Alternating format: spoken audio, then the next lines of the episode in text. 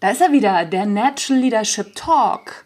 Heute zu Gast Tetje Mierendorf. Tetje Mierendorf ist bekannt aus Film, Funk und Fernsehen, hat ganz viele tolle Sachen schon gemacht, zum Beispiel die in der Schillerstraße gespielt. Und was er auch gemacht hat, er hat in den letzten zwei Jahren 70 Kilo abgenommen. Wie er das gemacht hat, wie er seinen inneren Schweinehund bezwungen hat und wie viel Lebensqualität er da bei gewonnen hat. Das erzählt er uns heute im Natural Leadership Talk. Und natürlich gibt er auch ein paar Tipps, wie wir selber besser auf uns achten können.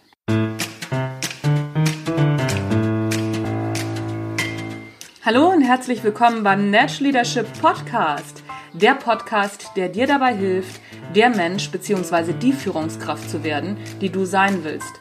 Du bekommst innovative Ideen, praktische Tipps, jede Menge Impulse und neueste Informationen aus der Hirnforschung für deinen beruflichen Erfolg und deinen persönlichen Entwicklungsprozess. Mein Name ist Anja Niekerken und ich freue mich, dass du dabei bist.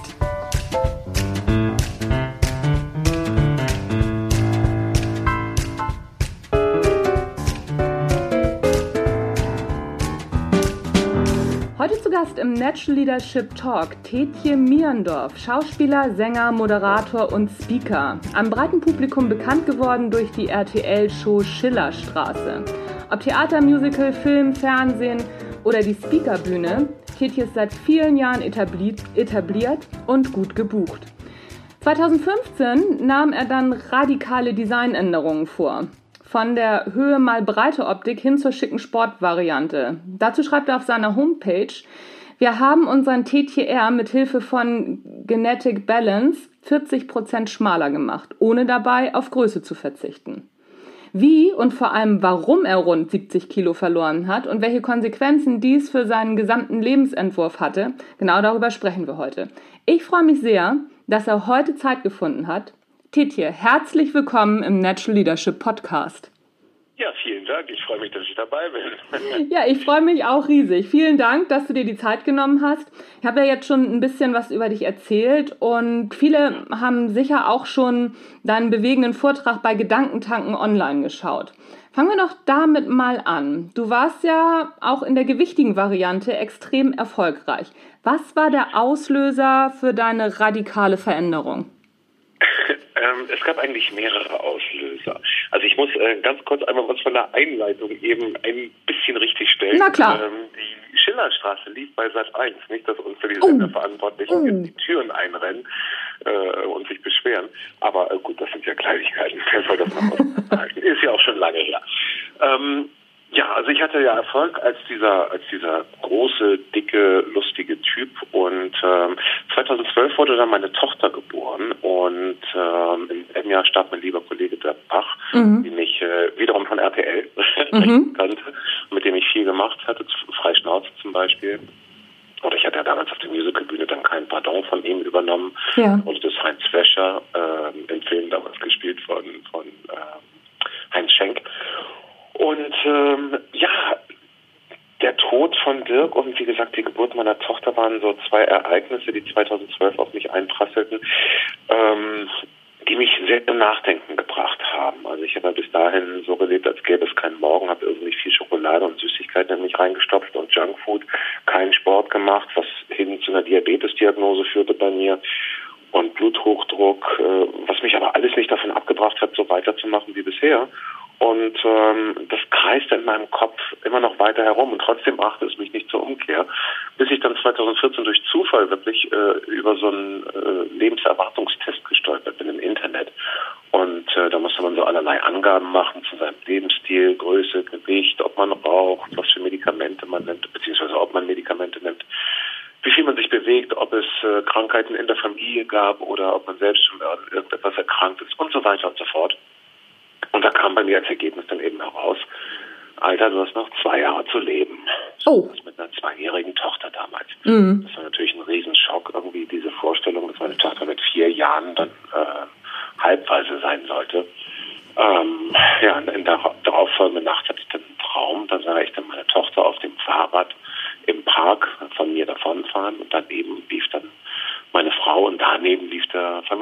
und das war nicht ich.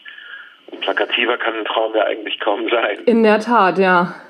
Und ja, da bin ich morgens aufgewacht und wusste, ich will nicht mehr dick sein, ich will leben. Und das war, weiß ich ganz genau, der 14. Februar 2014. Ja, und da habe ich dann angefangen, mein Leben komplett zu ändern. Mhm. Mhm.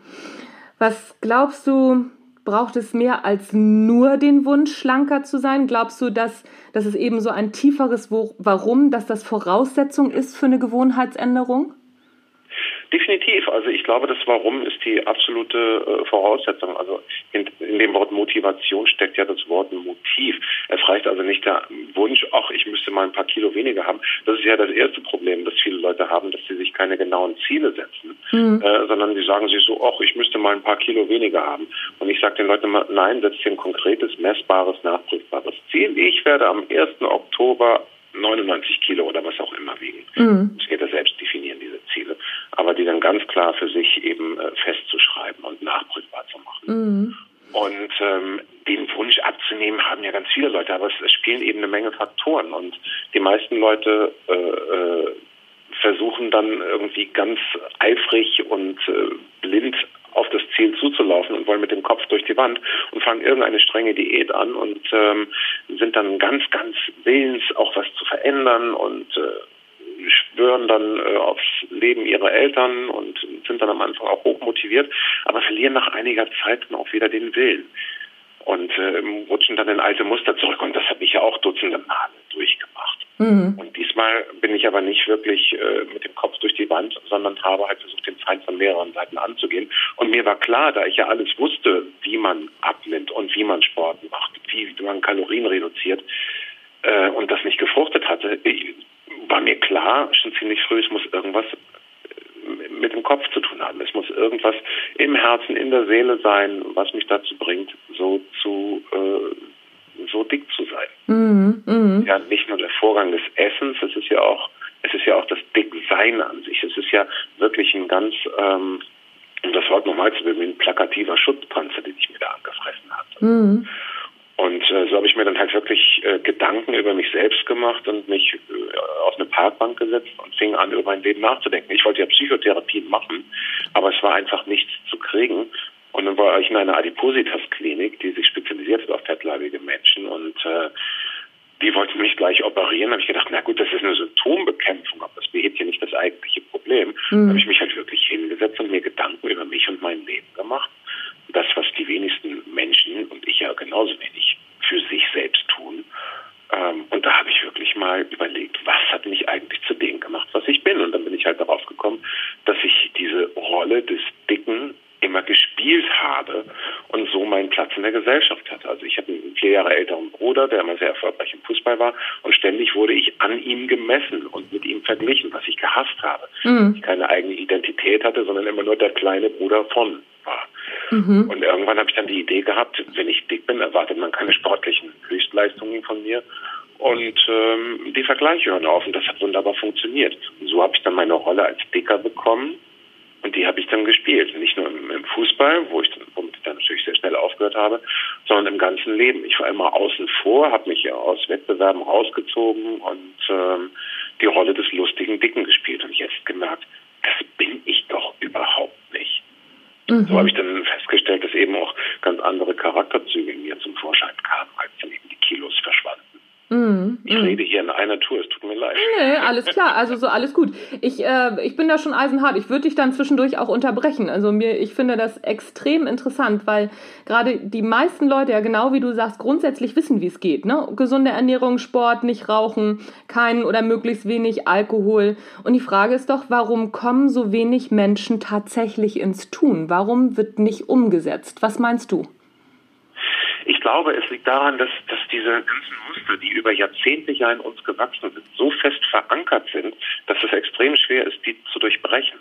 Also viele Leute fragen mich, äh, ja, sag mal, wie lange hast du denn gebraucht für deine Gewichtsreduktion? Und da geht mir immer schon so ein bisschen der Kamm hoch. Mhm. Wenn ich irgendwo ein Bewerbungsgespräch habe in einem Betrieb, frage ich doch auch nicht als erstes, sagen Sie, wie lange dauert es denn, bis ich hier Chef bin? Das ist die absolut falsche Frage. Denn es ist eine Aufgabe, die niemals aufhört. Es ist ein lebenslanges Werk, was wir da vor uns haben. Unser Körper will jeden Tag gepflegt werden. Wir müssen uns jeden Tag drum kümmern. Wir können auch nicht mit dem Auto durch die Gegend fahren und es 20 Mal an die äh, äh, irgendwo gegen die Wand setzen und dann sagen ja, wie lange dauert es, bis es wieder repariert ist. So ist es mit unserem Körper ja genauso. Wir müssen gut mit ihm umgehen. Und äh, diese Muster zu durchbrechen, das ist eine der Aufgaben. Und das habe ich so geschafft, indem ich mir erstmal ein Kompetenzteam an Ärzten äh, zusammengesucht habe, mhm. die mich alle untersucht haben, damit ich keine Argumente mehr habe, keinen Sport zu machen. Mhm. Äh, ich habe meine Gelenke checken lassen, mein Herz checken lassen, meinen Hormonstatus und so weiter und so weiter. Und die haben alle grünes Licht gegeben. Und da wusste ich, okay, ich kann alles machen. Ich habe einen Personal Trainer gesucht und ich habe mir eine Regel gesetzt. Du musst jeden Tag ins Fitnessstudio gehen und dich umziehen. Ich habe nicht gesagt, ich muss jeden Tag Sport machen, sondern ich habe nur gesagt, jeden Tag in Sportklamotten ins Fitnessstudio. Ja, das finde ich spannend. Jedes Mal, wenn ich da war, mhm. wusste ich dann, dann kann ich auch Sport machen, mhm. wenn ich schon mal da bin. Mhm. Aber so äh, durch diesen Trick, durch diesen kleinen Umweg im Gehirn, mhm. äh, sofort dieses, oh, oh mein Gott, ich muss zum Sport, sondern äh, mein Körper und mein Gehirn wussten, ah, okay, ich gehe dahin, treffe vielleicht nette Leute, ich muss ja nichts machen, ich bin ja zu nichts verpflichtet. Mhm. Das war eine gute Sache. Mhm. Ähm, und ich habe bisher keinen einzigen, kein einziges Mal ausgelassen. Also ich gehe nach wie vor jeden Tag zum Sport und es hat etwa ein Jahr gedauert, bis das Ganze so zur Selbstverständlichkeit geworden ist, dass ich wirklich keinen einzigen Tag mehr ohne sein möchte. Ich bin mittlerweile in dem Zustand, dass daraus eine Leidenschaft geworden ist mhm. und es mir wirklich schlecht geht. Klingt total albern und blöd, aber es geht mir wirklich schlecht, wenn ich einen Tag keinen Sport machen kann. Mhm. Mhm. Ja, Nö, mein Körper verlangt es, mein Geist ja. verlangt es und es hat für mich mit Hygiene zu tun. Und, und ich nehme mir mal das Beispiel mit, mit dem Zähneputzen. Ich habe auch nicht jeden Abend irgendwie, wenn ich totmüde auf dem Sofa bin, mich noch hochzuquälen, Zähne ah. zu putzen. Aber ich mache es. Ich stelle es ja gar nicht in Frage. Es gehört nun mal zum Alltag dazu. Und so ist es mit dem Sport auch. Ja. Ich stehe manchmal um halb sechs morgens auf. Für einen Künstler nicht gerade so die beste Zeit. Nö. Aber aber ich stehe halt lieber sehr früh auf äh, äh und mache meinen Sport, als dass ich darauf verzichten müsste. Mhm. Und man muss ja nicht so hardcore-mäßig jeden Tag wirklich zum Sport gehen, wie ich, eineinhalb Stunden oder zwei Stunden. Mhm. Man kann ja ganz klar mit 20 Minuten anfangen. Das würde ja am Tag schon reichen. Oder dreimal die Woche eine Stunde machen. Mhm. Das reicht ja schon. Das ist ja mehr, als die allermeisten Menschen überhaupt an Sport machen. Ja, das stimmt. Ich möchte noch mal auf eins zurückkommen. Du hast ähm, vorhin was, was gesagt, ähm, dass du dir ein Kompetenzteam zusammengestellt hast. Das ähm, interessiert mich doch sehr. Meinst du oder glaubst du, dass es wichtig ist, sich da kompetente Hilfe zu holen? Weil die meisten Leute, die ich so kenne, die gehen hin, kaufen sich vielleicht äh, die, die Men's Health oder äh, die Frauen vielleicht Fit for Fun oder die Brigitte und dann äh, gehen sie Attacke los. Glaubst du, dass es wichtig ist, dass man wirklich auch kompetente Menschen an der Seite hat, die da sagen, so pass mal auf, so und so und jetzt ähm, mal hoch den Hintern? Definitiv. Also die Men's Health ist eine wunderbare Zeitung, in der ich übrigens diesen Monat drin bin. Ach Quatsch. Nein, aber es ist wirklich eine gute Zeitung. Also es ist natürlich ja. irgendwie für, für große Jungs und so, gar keine Frage. Aber äh, solche Zeitungen sind toll und auch was in, vielen anderen Sachen steht, also auf die Brigitte-Diät und so. Mhm. Okay, das ist auch nicht alles unbedingt Humbug, aber das passt, das, das fasst das Problem ja auch nicht an der Wurzel an. Mhm. Nicht an der Wurzel an. Ähm, ein Kompetenzteam ist insofern wichtig, als dass man äh, richtig die ganze Sache angeht von der richtigen Seite, weil viele Leute sind hochmotiviert und übertreiben es dann beispielsweise mit dem Sport und machen äh, sich kaputt und, und, tragen gesundheitliche Schäden davon, verlieren schnell die Motivation, bleiben nicht am Ball, werden wieder dick. Mhm. Und vorbei ist der ganze, äh, die ganze Euphorie schon wieder. Ja. Das ist einfach schade. Und mein Trainer hat mich immer gebremst und gesagt, hey, langsam, mach nur so viel, dass du auch den Spaß am Sport behältst. Wichtig ist, dass du deine Sportart findest, wo du gerne hingehst. Mhm. Und ähm, das ist bei den Ärzten genauso. Also ich, ich muss mir ein Kompetenzteam suchen, wenn, wenn ich irgendwie eine Übung immer wieder falsch mache und mir dabei den Rücken kaputt haue oder das Knie kaputt haue, falle ich wieder lange Zeit aus und kann nichts machen. Mhm. Darum mhm. halte ich das für so wichtig. Und dann kann man ruhig mal die 80 bis 150 Euro, die so eine Trainerstunde kostet, investieren. Das ist auch nicht mehr als ein Handwerker kriegt. Mhm. Und, ähm, und wenn man das einfach mal gegenrechnet, also ich kriege ganz oft das Argument zu hören, ja, das kostet alles so viel Geld, dann denke ich so, Mann, Leute, ihr kriegt sofort etwas zurück. Geld kommt wieder. Mhm. Gesundheit und Lebenszeit nicht. Mhm. Es ist nicht so, dass wir am Ende unseres Lebens, wie bei einer Bonuskarte, dann irgendetwas gut geschrieben bekommen. Das, es kommt ja nicht irgendwie ein Engel zu uns, der sagt, pass auf, normalerweise würdest du jetzt sterben, aber weil du so viel Sport gemacht hast, schenke ich dir noch vier Jahre. So ist es ja nicht. Nee, das stimmt. Sondern die ganze Lebensqualität währenddessen, die verbessert sich ja schon schlagartig. Die Fitness wird besser, alles geht leichter von der Hand. Ich schlafe weniger, ich investiere ja gar nicht mehr Zeit. Ich schlafe weniger, weil mein Schlaf erholsamer ist. Ich bin fitter, wacher, kann mir Sachen viel besser merken. Ich habe noch nie irgendjemanden erlebt, der irgendwie morgens äh, ins Büro kommt und völlig äh, niedergeschlagen und müde und matt ist weil er Sport gemacht hat. Das gibt's einfach nicht. Mhm. Und ähm, man, man bekommt ja sofort etwas zurück. Und äh, man hat ja auch eine längere Lebenszeit. Und der Punkt ist ja, dass man auch im Alter dann nicht unbedingt weniger äh, Geld für Medikamente ausgeben muss, wenn man krank ist. Ich glaube nicht, dass die Krankenkassen spendabler werden. Mm, ja, das, ja. Das, das stimmt. Das stimmt, da hast du recht. Und wenn man jetzt nicht irgendwie das Geld äh, investiert, dann äh, muss man später umso viel mehr dafür bezahlen. Mm. Das, was wir jetzt an Zeit und Geld einsparen, das müssen wir nachher um ein Vielfaches ähm, zurückzahlen, wenn wir krank sind. Ja, ja, oder eben auch umgekehrt. Ne? Das, was wir jetzt in unseren Körper investieren, das kriegen wir nachher um ein Vielfaches auch wieder raus. Ne? Richtig, richtig. Viele ähm, Führungskräfte und Menschen, die so unter hohem Druck arbeiten, die finden ja angeblich oft die Zeit nicht, die Energie, noch was für sich zu tun. Und ich meine, du hast ja nun auch keinen Beruf, hast ja eben auch angedeutet, der für so ein regelmäßig entspanntes Leben steht. Wie kriegst du das immer wieder hin, mal abgesehen davon, dass, dass, dass du heute viel Spaß am Sport hast? Wie hast du es am Anfang immer wieder hingekriegt, dich aufzuraffen und es trotzdem zu tun, trotz deines Arbeitsalltags?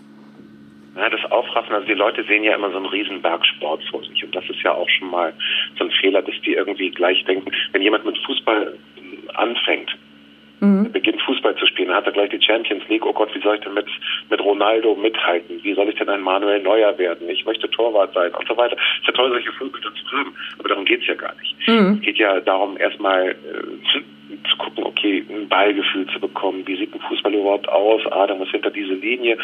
Und so habe ich am Anfang äh, einfach ganz leicht angefangen, immer wieder ein bisschen an meine Leistungsgrenzen zu gehen, auszutesten, besser zu werden, erstmal eine Bestandsaufnahme zu machen. Und ich bin ein Trüffelschwein geworden, was, was Bewegung im Alltag angeht. Mhm. Ich mache die meisten Wege zu Fuß oder mit dem Fahrrad in der Stadt. Der Zeitaufwand, den ich da mehr brauche, der ist gar nicht so groß in einer Stadt wie Hamburg. Nee, das stimmt. Hamburg, Köln kann man auch alles Mögliche zu Fuß machen. Alle Leute reden über Dieselverbote und so weiter und so fort und ja, Autoindustrie, aber keine Sau macht sich Gedanken darüber, mal das Fahrrad zu nehmen. Das ist überhaupt keine Option in diesen ganzen Diskussionen. Mhm. Das macht mich irgendwie so ein bisschen fassungslos. Mhm. Ähm, oder einfach mal wieder zu Fuß zu gehen. Wenn ich in Hamburg irgendwie unterwegs bin, eine halbe Stunde zu Fuß gehe, gucken mich die Leute mit großen Augen an und sagen, hey, das kann ich, du bist zu Fuß, ist irgendwas nicht in Ordnung? Oder und dann sage ich so, das ist die normalste Fortbewegung, die wir haben, normalste Fortbewegungsart, die der Körper kennt. Mhm. Und viele Leute sagen auch so, ja, du rutschst ja von einer Sucht in die nächste, du hast früher ganz viel gegessen und jetzt bewegst du dich jeden Tag. Und dann sage ich so, ja, der Körper wurde doch gebaut, um sich zu bewegen. Mhm. Weil der Körper wurde auch gebaut, um zu atmen. Ist Atmen eine Sucht? Ja, nach der Definition ja. Dann ist Bewegung meinetwegen auch eine Sucht. Kann mhm. sein. Mhm. mhm. Aber ähm, ich gehe nur noch Treppen. Ich benutze keine Aufzüge mehr. Wenn ich irgendwie Wasserkisten oder Einkäufe zu schleppen habe, dann trage ich die hoch. Wir wohnen im dritten Stock. Und ich denke so, ja, wunderbar, wieder eine, eine Fitnessmöglichkeit mehr. Mhm. Wenn ich jeden Tag äh, Sport mache, dann stinkt der Schweiß ja auch nicht mehr so, ist nicht mehr so eklig. Das heißt, selbst wenn ich mal schwitze, nach ein paar Minuten ist der Schweiß wieder getrocknet, aber auch nicht dreckig. Es ist ja mhm. fast reines Wasser, was da rauskommt, dann, mhm. wenn ich täglich mich entgifte. So, und ähm, äh, wie gesagt, ich gehe diese Wege zu Fuß. Ich benutze keine Rolltreppen, keine Aufzüge. In Kaufhäusern muss ich immer das Treppenhaus erstmal suchen äh, und ja. löse oftmals Alarm aus, weil, weil es überhaupt nicht vorgesehen ist, dass jemand die Treppen geht. Ich werde dann noch komisch angeguckt. Mhm. Äh, und wir sind ja so bequem geworden, es ist so selbstverständlich geworden. Aber man kann ja ganz einfach anfangen. Man kann ja einfach mal eine Haltestelle vorher aussteigen und den Rest zu Fuß gehen. Und so steigert man sich immer mehr, immer mehr. Und jemand, der sagt, er hat keine Zeit und keine Energie, um Sport zu machen. Wie gesagt, wir reden von 20, 30, 40 Minuten vom, am Anfang. Mhm. Dem sage ich, okay, der durchschnittliche Deutsche guckt 223 Minuten Fernsehen am Tag. Oh, das ist viel. Davon nicht 20, ja, kannst du davon nicht 20 Minuten abknapsen und ein paar Übungen machen? Wenn du sagst, du hast kein Geld, kauf dir für 5 Euro Widerstandsbänder. Die sind immer wieder im Angebot in irgendwelchen Discountern. Mhm. Kauf dir ein kleines Handelsset für 10 Euro, wenn du nicht ins Fitnessstudio irgendwas. Es gibt bei YouTube 100.000 Videos, wo du mit deinem eigenen Körpergewicht Übungen machen kannst.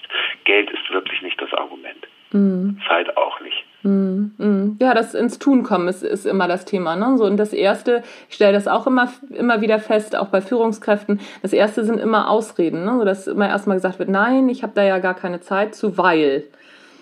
Und ähm, das, das, ist, das ist häufig ein Thema. Was waren deine Ausreden am Anfang?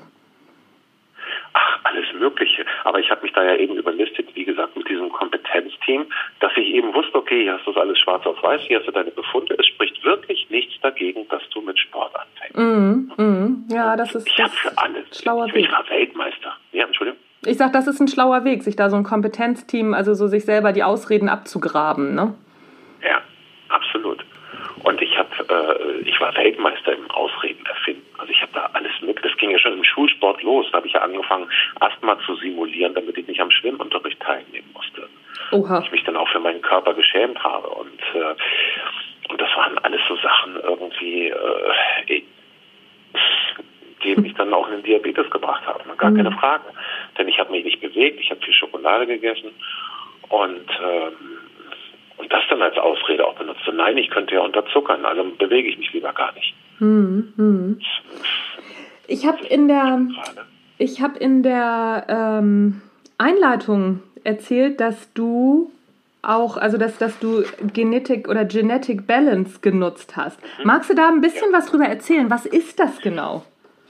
Ja, also das war jetzt ein Werkzeug von ja. vielen. Also okay. es ist jetzt nicht so, dass ich ganz streng jetzt äh, diese Diät verfolgt hätte. Das äh, habe ich so auf der Homepage, ja. Mhm. Das ist ein, äh, ähm, ein Verfahren, bei dem ein Gentest gemacht wird und festgestellt wird, äh, was man für ein Stoffwechseltyp ist.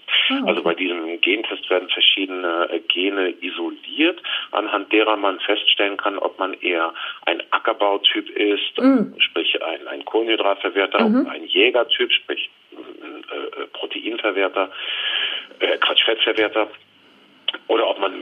Und bei mir kam eben heraus ein Mischtyp, das heißt die Zusammensetzung dieser drei Makronährstoffe, Proteine, Fette und äh, Kohlenhydrate mhm. sollten in einem bestimmten Mischungsverhältnis zueinander stehen. Mhm. Außerdem hat der Test äh, noch herausgekriegt, durch welche Sport äh, äh durch, durch welche Sportintensitäten ich am besten abnehme.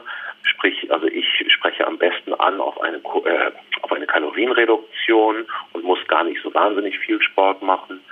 Und ähm, da kann man halt verschiedene Dinge analysieren. Mhm. Aber das war, wie gesagt, nur ein Werkzeug von. Also es ist jetzt nicht so, dass ich nach dieser Methode äh, komplett alles verloren habe. Nicht, dass die Leute sich jetzt darauf stürzen. Also ist eine gute Sache, ist ja. eine Sache. Ich bin nach wie vor überzeugt davon. Mhm. Aber ähm, das allein reicht halt auch noch nicht. Ich finde halt die psychologische Komponente viel wichtiger und viel entscheidender. Mhm. Das wäre jetzt die nächste Frage. Was was noch? Ja, denn, denn die wichtigste Sache ist ja eben äh, das Mindset, um dieses Wort zu bemühen, mhm. äh, richtig hinzukriegen. Also dafür zu sorgen, dass eben die Voraussetzungen im Kopf geschaffen werden. Das finde ich halt ganz wichtig und das ähm, denn man wird ja sich immer wieder diesen Fettpanzer anfressen, wenn der die Funktion beispielsweise hat, mich als Person zu definieren oder eben vielleicht auch äh, traumatische Erlebnisse, die oftmals ja hinter so einem Übergewicht stecken, zu verarbeiten. Mhm. Für viele Leute ist das Essen ja eine Kompensation von irgendwelchen ähm, psychischen Defiziten, die mhm. da sind, von psychischen Problemen, die sie vielleicht ohne Essen nicht lösen können. Mir wurde ja am Anfang dazu geraten, eine Magen-OP zu machen. Ja. Ein bisschen, ein bisschen mehr informiert darüber. Und ähm, da habe ich dann herausgefunden, eben, dass das Suizidrisiko bei operierten Magenbypass-Patienten zehnfach erhöht ist.